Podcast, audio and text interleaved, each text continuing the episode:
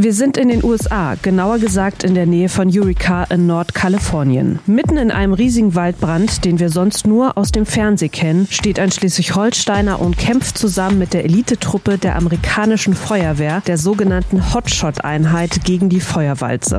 Nach 24-stündiger Anfahrt erreicht die Truppe zusammen mit unserem Schleswig-Holsteiner das Brandgebiet, in dem es schon seit über einer Woche brennt. Und natürlich, wenn man da hinkommt und auch im Dunkeln erstmal nur so eine dunkle, also so eine rote Wand sieht, steht man da schon und sagt, hoi, was mache ich hier eigentlich? Mehr als 80.000 Menschen in Schleswig-Holstein stehen täglich bereit, um Menschen in Not zu helfen. Uns erzählen sie ihre Geschichte.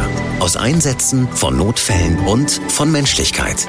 Wir nehmen euch mit in die Einsätze und hören, wie wichtig diese Arbeit Tag für Tag ist, damit wir alle in Sicherheit leben können. Blaulicht, der Helfer-Podcast mit Matze Schmark.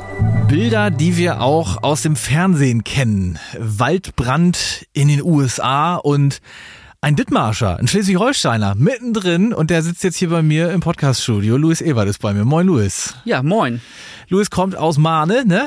Ähm, das werden wir auch gleich nochmal hören, was du genau machst. Aber jetzt musst du mir ganz kurz erzählen, wie kommst du denn eigentlich in die USA und bist dann mit den, was war das, Firefighter unterwegs? Also wie kommt man da denn hin als Schleswig-Holsteiner? Ja, ich bin seit 2003 in einem ehrenamtlichen Verein aktiv gewesen, habe mich immer schon für das Thema Wald- und Flächenbrand beschäftigt, habe mich interessiert und ja. ähm, durch persönliche Kontakte hatten wir halt die Möglichkeit, auch mal in die USA zu fliegen, in das quasi Mutterland der Waldbrände. Du hast es ja eben ja. schon mehr oder weniger gesagt. Ja, das kennt man so, ne? Also das ist jetzt so, wenn mir einer sagt, so Waldbrand, dann sehe ich diese krassen äh, großen LKW da in den USA, die so mit dem roten Blinklicht drauf. So, das kennt man ja auch nicht aus Europa, so ja aus Schleswig-Holstein. Äh, krass, ja. Da warst du mittendrin, ja.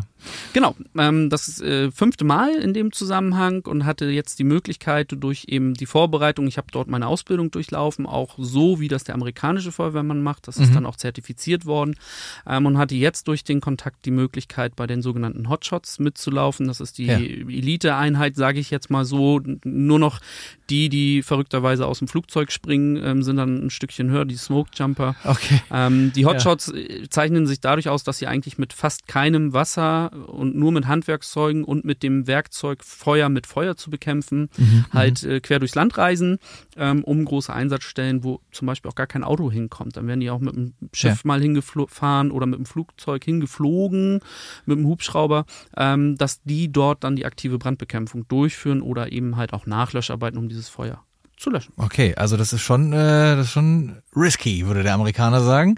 Äh, das, und jetzt nochmal ganz kurz, du hast eine amerikanische Feuerwehrausbildung, du bist äh, American Firefighter, gibt es da ein Diplom oder was, was hat man da? Oder wie nennt sich das? Wie, wie ist deine genaue Bezeichnung, wenn du jetzt drüben arbeiten wollen würdest? So? Also ich habe äh, die Ausbildung zum sogenannten Crewboss gemacht, also ist ein Einheitsführer, der bis zu 20 Personen führen darf. Ja. Ähm, drei Aufenthalte gebraucht, bis ich dann alles ja. fertig hatte. Ja. Ähm, bin ich damit zertifiziert muss ich an der Stelle mal sagen, das hat ja nicht jeder. Also wohnt nicht jeder in Mahne, ist Crewboss. So, das, das ist schon eine coole Bezeichnung. Ähm, was du sonst noch so machst, das hören wir uns jetzt noch mal kurz an. Luis Ewart arbeitet als Berufsfeuerwehrmann in Brunsbüttel in Schleswig-Holstein. Er ist also nach deutschen Maßstäben perfekt ausgebildet. In den USA hat sich Luis in der Wald- und Flächenbrandbekämpfung weiterbilden lassen. Nur wenige Deutsche kommen gemeinsam mit den amerikanischen Feuerwehrtrupps so nah ran wie er. Sein Wissen teilt er heute mit vielen Feuerwehren in Schleswig-Holstein, denn Wald- und Flächenbrände werden auch bei uns in Europa immer wahrscheinlicher. Also, du hast auch noch einen deutschen Job.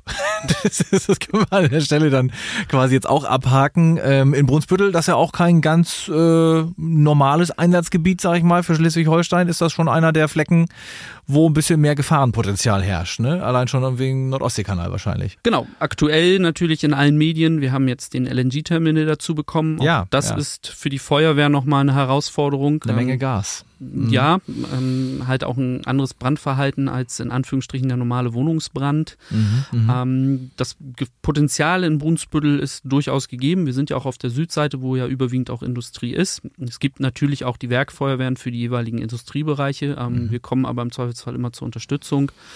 Und das ist aber auch gleichzeitig die Herausforderung an diesem Job. Ähm, wir haben nicht ganz so viele Einsätze wie die Berufsfeuerwehr in Kiel oder in Hamburg. Wir haben auch keinen Rettungsdienst, den wir selber besetzen müssen, mhm, mhm. ähm, so dass wir originär nur Feuerwehrleute sind in Anführungsstrichen.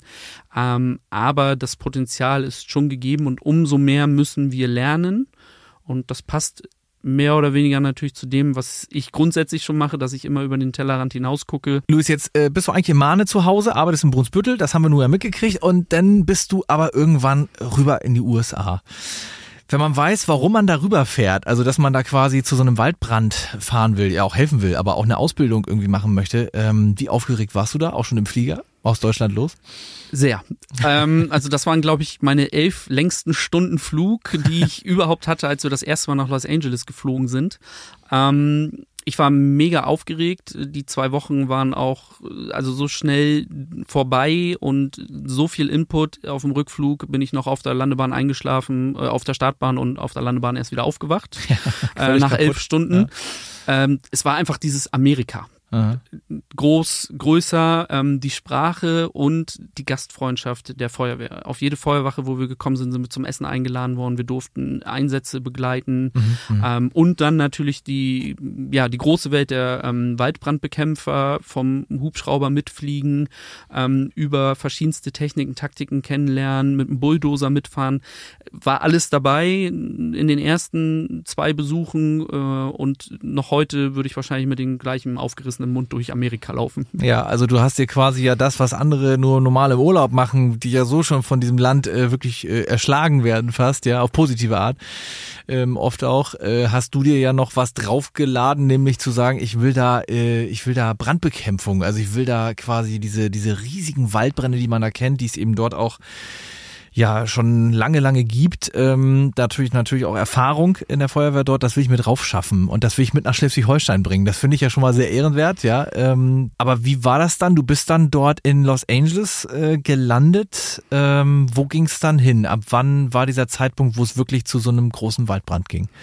Wir sind dann über einen Kontakt äh, nach Utah geflogen mhm. ähm, und dort war es so, dass wir dort Forsteinheiten, Waldbrandforsteinheiten quasi begleitet haben in ihrem Tagesablauf und dann guckt man halt gen Himmel beziehungsweise auf den nächsten Hügel und sieht auf einmal eine Rauchwolke und fährt los. Das war so das erste kleinere. Ja, ja. Ähm, kommt zurück und fährt dann zum nächsten Feuer, wo man sechs Stunden braucht, um erstmal hinzukommen und man der Erste ist, der eintrifft. Also auch das ist ja. Sechs Stunden dahin? Also das heißt wirklich, das sind Spezialkräfte, die sind irgendwo stationiert und die werden dann dahin beordert, wo das gerade ist oder wie oder wie müssen wir uns das zum vorstellen? Zum einen Spezialkräfte, zum anderen mhm. ist das halt ähm, die Forstfeuerwehr, die für dieses Gebiet zuständig ist und die so. dann den Auftrag bekommt, dieses Feuer zu löschen. Okay, das kann auch mal sechs Stunden dann dauern, bis man da ist, ja? Oder? Genau. Das, Alter kennt man in Deutschland ja überhaupt nicht. Nee, wir haben eine nee. Hilfsfrist, ähm, die wir einzuhalten haben. Hilfsfrist müssen wir kurz erklären. Das ist äh, innerhalb weniger Minuten nach einer bestimmten ja. Zeit an einem Einsatzort zu sein. Also es gibt einen gesetzlichen Rahmen in Deutschland. Genau, wenn man die 112 wählt, sagt bei mir brennt das, dann muss die Feuerwehr es in einem gewissen Zeitraum schaffen. Das muss genau. jede Kommune, jede Verwaltung muss das ja. sicherstellen. So. Und es sind keine sechs Stunden. Ja, das sind definitiv nicht. Was sind's? Ich glaube zwölf Minuten, 14 Minuten? Ja, ich weiß zwölf Minuten. Zwölf Minuten, ne? Ja. ja. Also das ist das ist ja eine Welt. Ja genau. gut, aber das lässt sich da wahrscheinlich gar nicht anders machen geografisch, ja? Nein, nein, das sind Gebiete, ähm, dadurch sind diese Feuer natürlich auch relativ groß, weil halt nicht so schnell einer hinkommt. Aber ja, ja. Ähm, man muss auch sagen, Feuer hat uns schon immer begleitet. Der erste Mensch hatte schon mit Feuer zu tun, mhm. ähm, wo man einfach sagen muss, die Natur nimmt sich einfach auch das Feuer, um sich selber zu reinigen ja, die Wälder ja. zu reinigen. Und ja. das ist in Amerika auch mittlerweile erkannt worden. Man hat jahrelang, jahrzehntelang jedes Feuer so schnell wie möglich ausgemacht. Und hat mittlerweile erkannt, dass man auch gewisse Feuer, die einfach kein Gefährden, ein bisschen brennen lässt, um einfach mhm. ähm, auch dieses Totholz, diesen, diesen Bereich so weit raus ja, zu säubern, damit einfach neues Leben dort entstehen kann. Jetzt ist ja so, Luis, wenn man jetzt als Feuerwehrmann, wahrscheinlich Feuerwehrfrau auf ein normales Feuer zufährt, jetzt gehen wir mal wieder nach Schleswig-Holstein, da brennt ein Haus, da brennt ein mhm. Auto, da brennt irgendwie eine Scheune. Ähm, das ist einzelschicksalmäßig auch nicht schön, ja, für diejenigen, wo es brennt, äh, aber dafür seid ihr nun mal ausgebildet, da fahrt ihr hin. Das ist relativ gut eingrenzbar meistens, so, ja, äh, sag ich mal. Da fährst du aber an ein Gebiet ran, das muss doch unfassbar sein für den Kopf. Gar nicht zu so wissen, wo es Anfang, wo es Ende. Ja, richtig. Und dann geht es wirklich darum, und jetzt sind wir schon in dem Bereich der Ausbildung ähm, und der Erfahrung, wo sind wir? Was sehen wir vor uns? Ist das ein Feuer, was von uns wegläuft? Ist das das Feuer, was auf uns zukommt? Sind wir selber in eine Gefahr in dem Moment, wo wir dort angekommen sind? Mhm. Und das zu beurteilen, toi toi toi, in Deutschland haben wir diese riesen Flächen einfach gar nicht. Wir haben viel technisches Material, einen Hubschrauber, eine Drohne, die uns helfen kann, einfach diese Einsatzstellen schnell zu überblicken, einen mhm. schnellen Eindruck zu gewinnen. Aber ja, wir sind da halt auch äh, abends im Dunkeln erstmal angekommen und haben erstmal nur Feuer gesehen. Also eine rote Wand. Eine rote Wand, das, das glüht ja förmlich ja. den Himmel rot, ja. Genau. Das sind auch diese Bilder, die man kennt und man, man weiß wirklich gar nicht, boah, wo lodert es denn noch überall, ja. Ja, exakt. Und das waren so die ersten Feuererfahrungen, wirklich Realfeuer, mit ruhigen Amerikanern, die das so in Anführungsstrichen als Training gesehen haben, gesagt haben, ja, lass die Deutschen mal machen. Ähm, und als ich dann mit den Hotshots 2010 losgefahren bin, da war es dann wirklich so, dass wir relativ große Feuer gesehen haben, wo mal eben auch 600 Einsatzkräfte an der Einsatzstelle gebunden waren. Das ist dann das, was man auch in der, in der Tagesschau sieht, ja. Genau. Ja. Und mhm. das ist auch so ein Feuer, was mal eben zwei, drei Wochen brennen kann. Wahnsinn. Zwei, drei Wochen brennt mhm. es dort. Und man weiß auch, das wird so schnell auch nicht erstmal ausgehen. Das, äh, ja. Ja. Äh, jetzt fährst du darauf hinzu, du hast denn ja schon, logischerweise mit der Ausbildung ist das ja nicht so wie ein Tourist, der da vorbeikommt, aber kannst mir nicht erzählen, da denkt man doch trotzdem kurz mal nach, habe ich mir das jetzt so richtig, richtig gut überlegt, was ich hier gerade mache, ja. Also du hast es ja eben schon angesprochen, Gebäudebrände und sowas, die können sich meistens nicht mehr so schnell äh, verändern. Das mhm. Gebäude brennt, es kann sich ausbreiten, ich muss Maßnahmen einleiten. Beim Waldbrand kann das ganz schnell ganz anders aussehen, weil dann mhm. spielt der Wind eine Rolle, der Brennstoff spielt eine Rolle.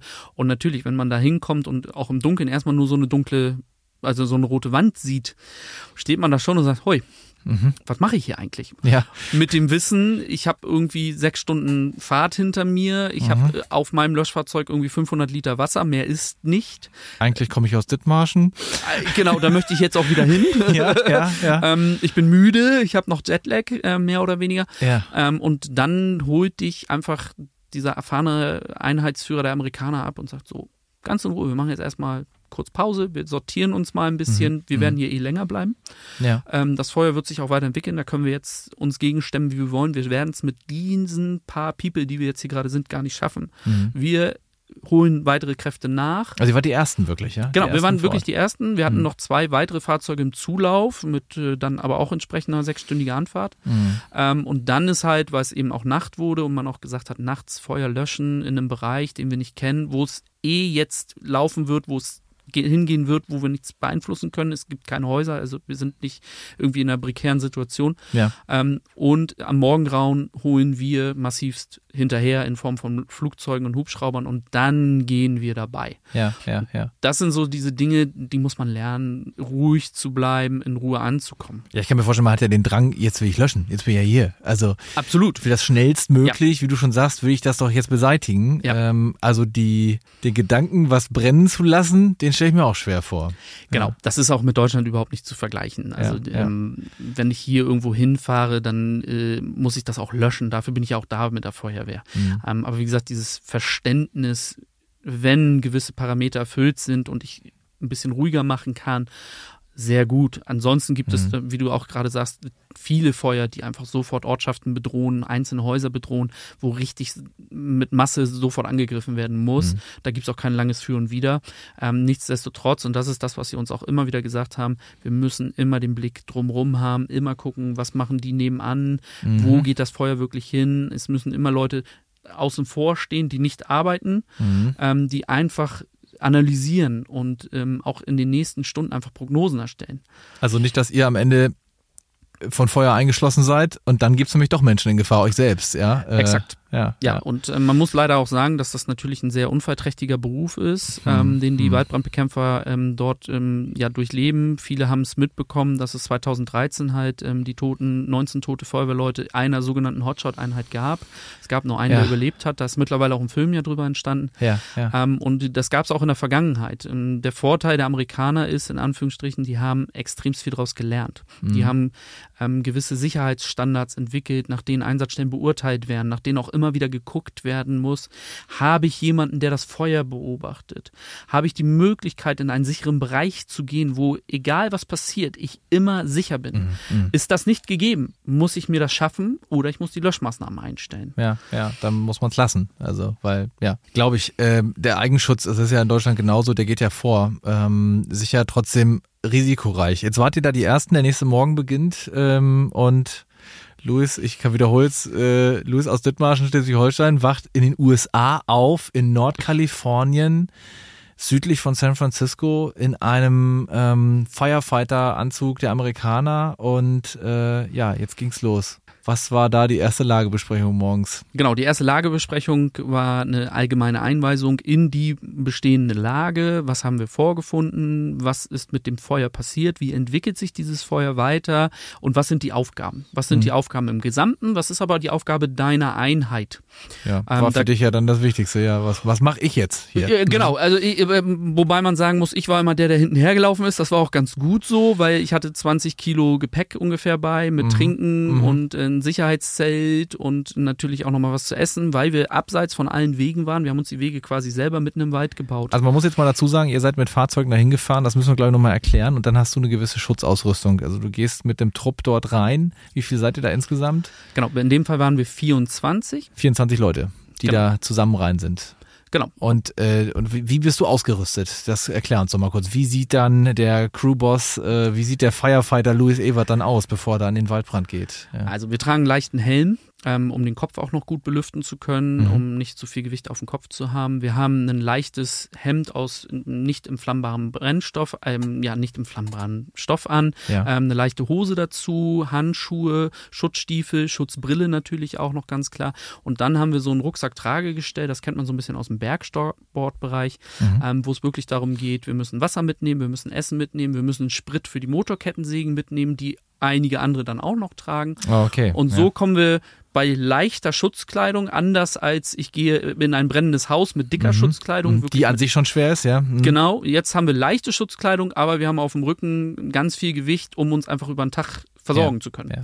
Weil euer Ziel ja ohnehin nicht ist, ins Feuer zu gehen. Das braucht man dort nicht. Äh, es geht um die schlaue Behandlung des Feuers von außen sozusagen. Also so einen Waldbrand in den Griff zu kriegen irgendwo oder Schneisen zu schlagen. Aber da kommen wir gleich nochmal zu. Jetzt seid ihr da reinmarschiert und ähm, ja, du das erste Mal dabei, so richtig. Genau. Ähm, nach fünf Minuten bergauf hat man dann auch festgestellt, dass die körperliche Fitness eines normal durchschnittlichen deutschen Feuerwehrmannes nicht unbedingt ausreichend ist. Ja, Mist. Äh, Mist, genau. Das war aber auch gar kein Problem. Ähm, die sind dann halt einen Meter vorgegangen und haben schon mal angefangen ich habe ja. zugestoßen. Das, ja. war dann auch gar kein Problem. Das hat aber auch keiner erwartet. Das war halt auch ganz ich. klar. Die trainieren das ganze Jahr über oder eben saisonbedingt.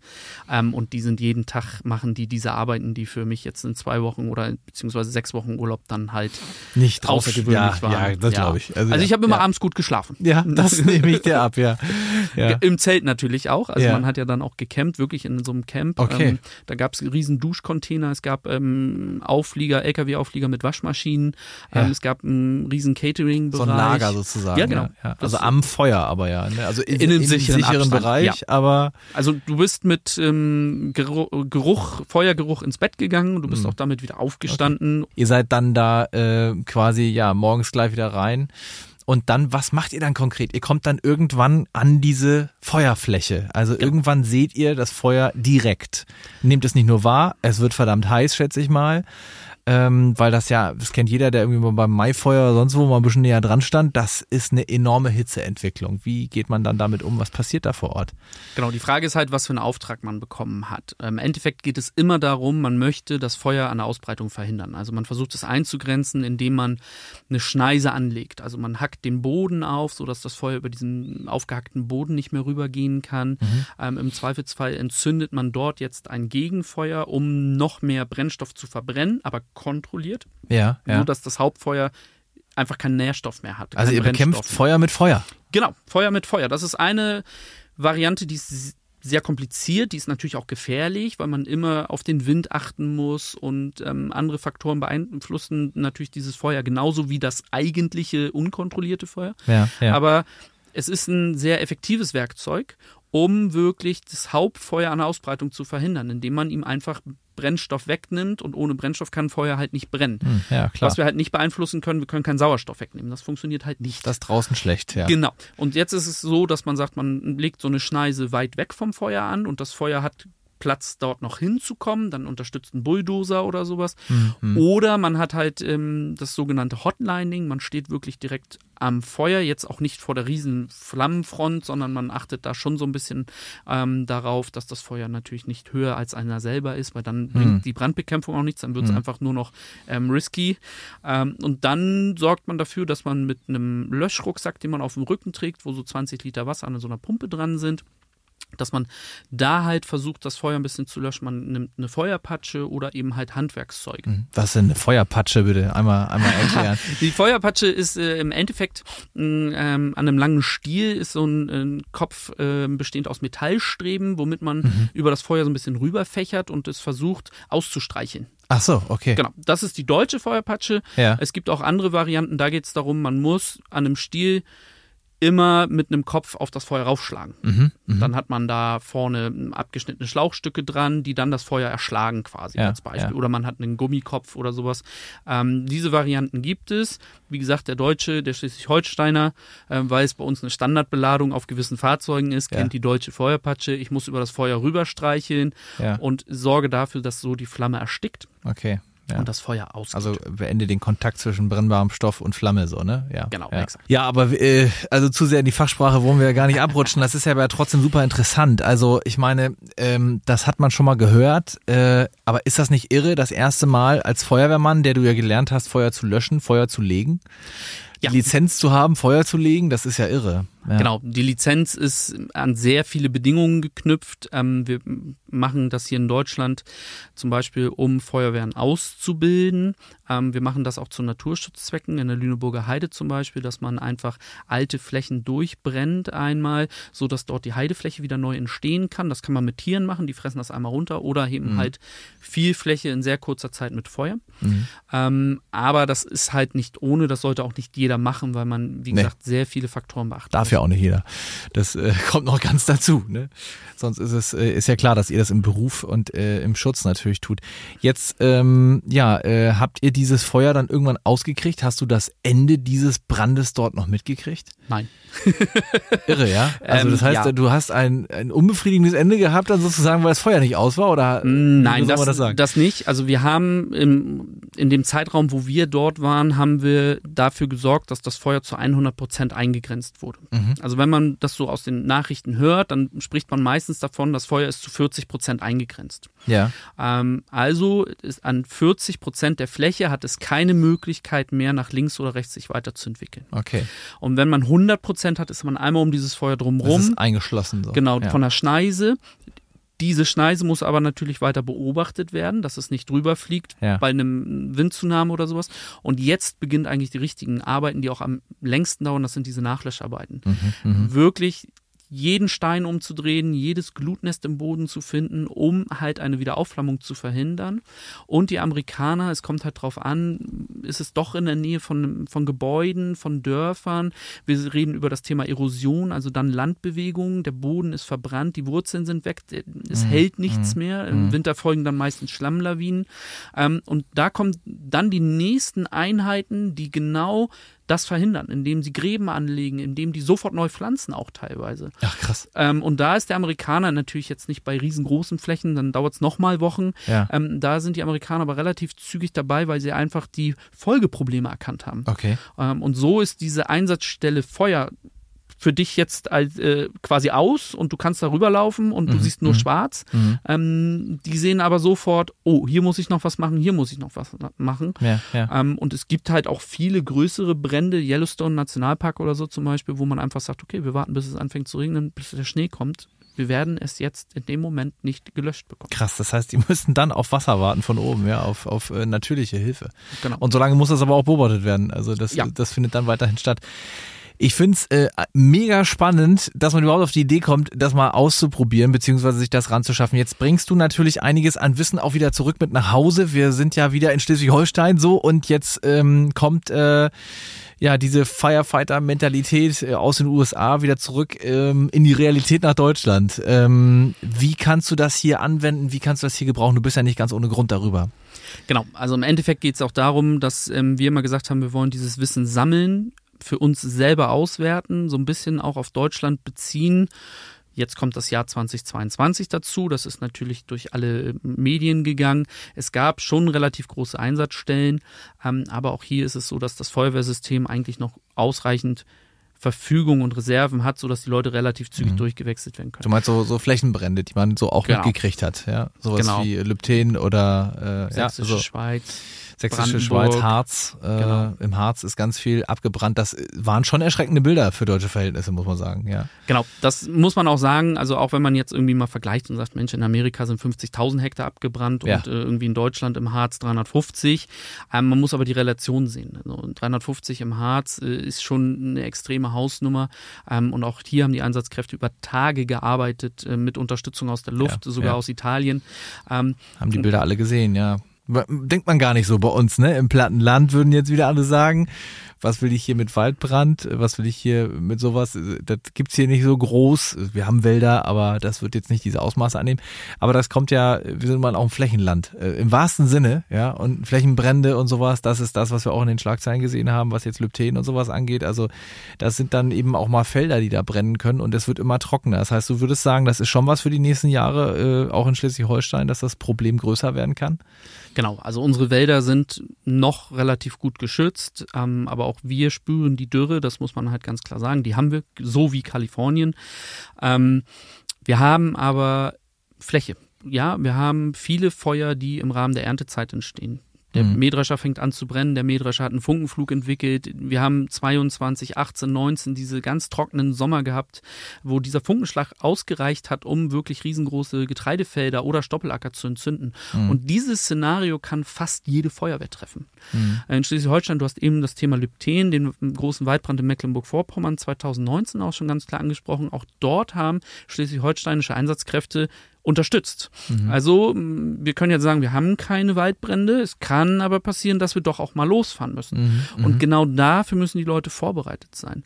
Und bei den Flächenbränden passieren bei uns auch die meisten Unfälle, weil diese Feuer so dynamisch sind und sich auch die ganz schnell wandeln. Ja, ja. Ähm, und da ist halt unser Ansatz zu sagen, wir müssen A, effektiv arbeiten. Also muss es immer ganz viel Wasser sein haben wir die Möglichkeit, mit Werkzeugen, mit der Feuerpatsche, mit dem Löschrucksack ein bisschen zu arbeiten und wir müssen möglichst sicher arbeiten, damit halt nichts passiert. Mhm. mhm. Ausschließen können wir es nicht, aber wir können helfen, es zu reduzieren. Ja. Und das ist unser Anliegen von mir und weiteren Ausbildern, eben diese Feuerwehren auszubilden und sich gleichzeitig dafür einzusetzen, dass man halt sagt, okay, wir müssen hier eine Grundlage schaffen, die jedem Feuerwehrmann zugänglich gemacht werden muss. Es ist auf jeden Fall, das kann ich an der Stelle zum Schluss sagen, äh, es ist auf jeden Fall äh, ein gutes Gefühl zu wissen, dass es Menschen wie dich gibt, die sich damit beschäftigen und das mitten unter uns, ja, also jeder kennt irgendwo eine Feuerwehrfrau, einen Feuerwehrmann, dass jetzt jemand noch in die USA ist und da noch eine Ausbildung gemacht hat und das mit nach Schleswig-Holstein bringt, weil uns das in Zukunft beschäftigen wird.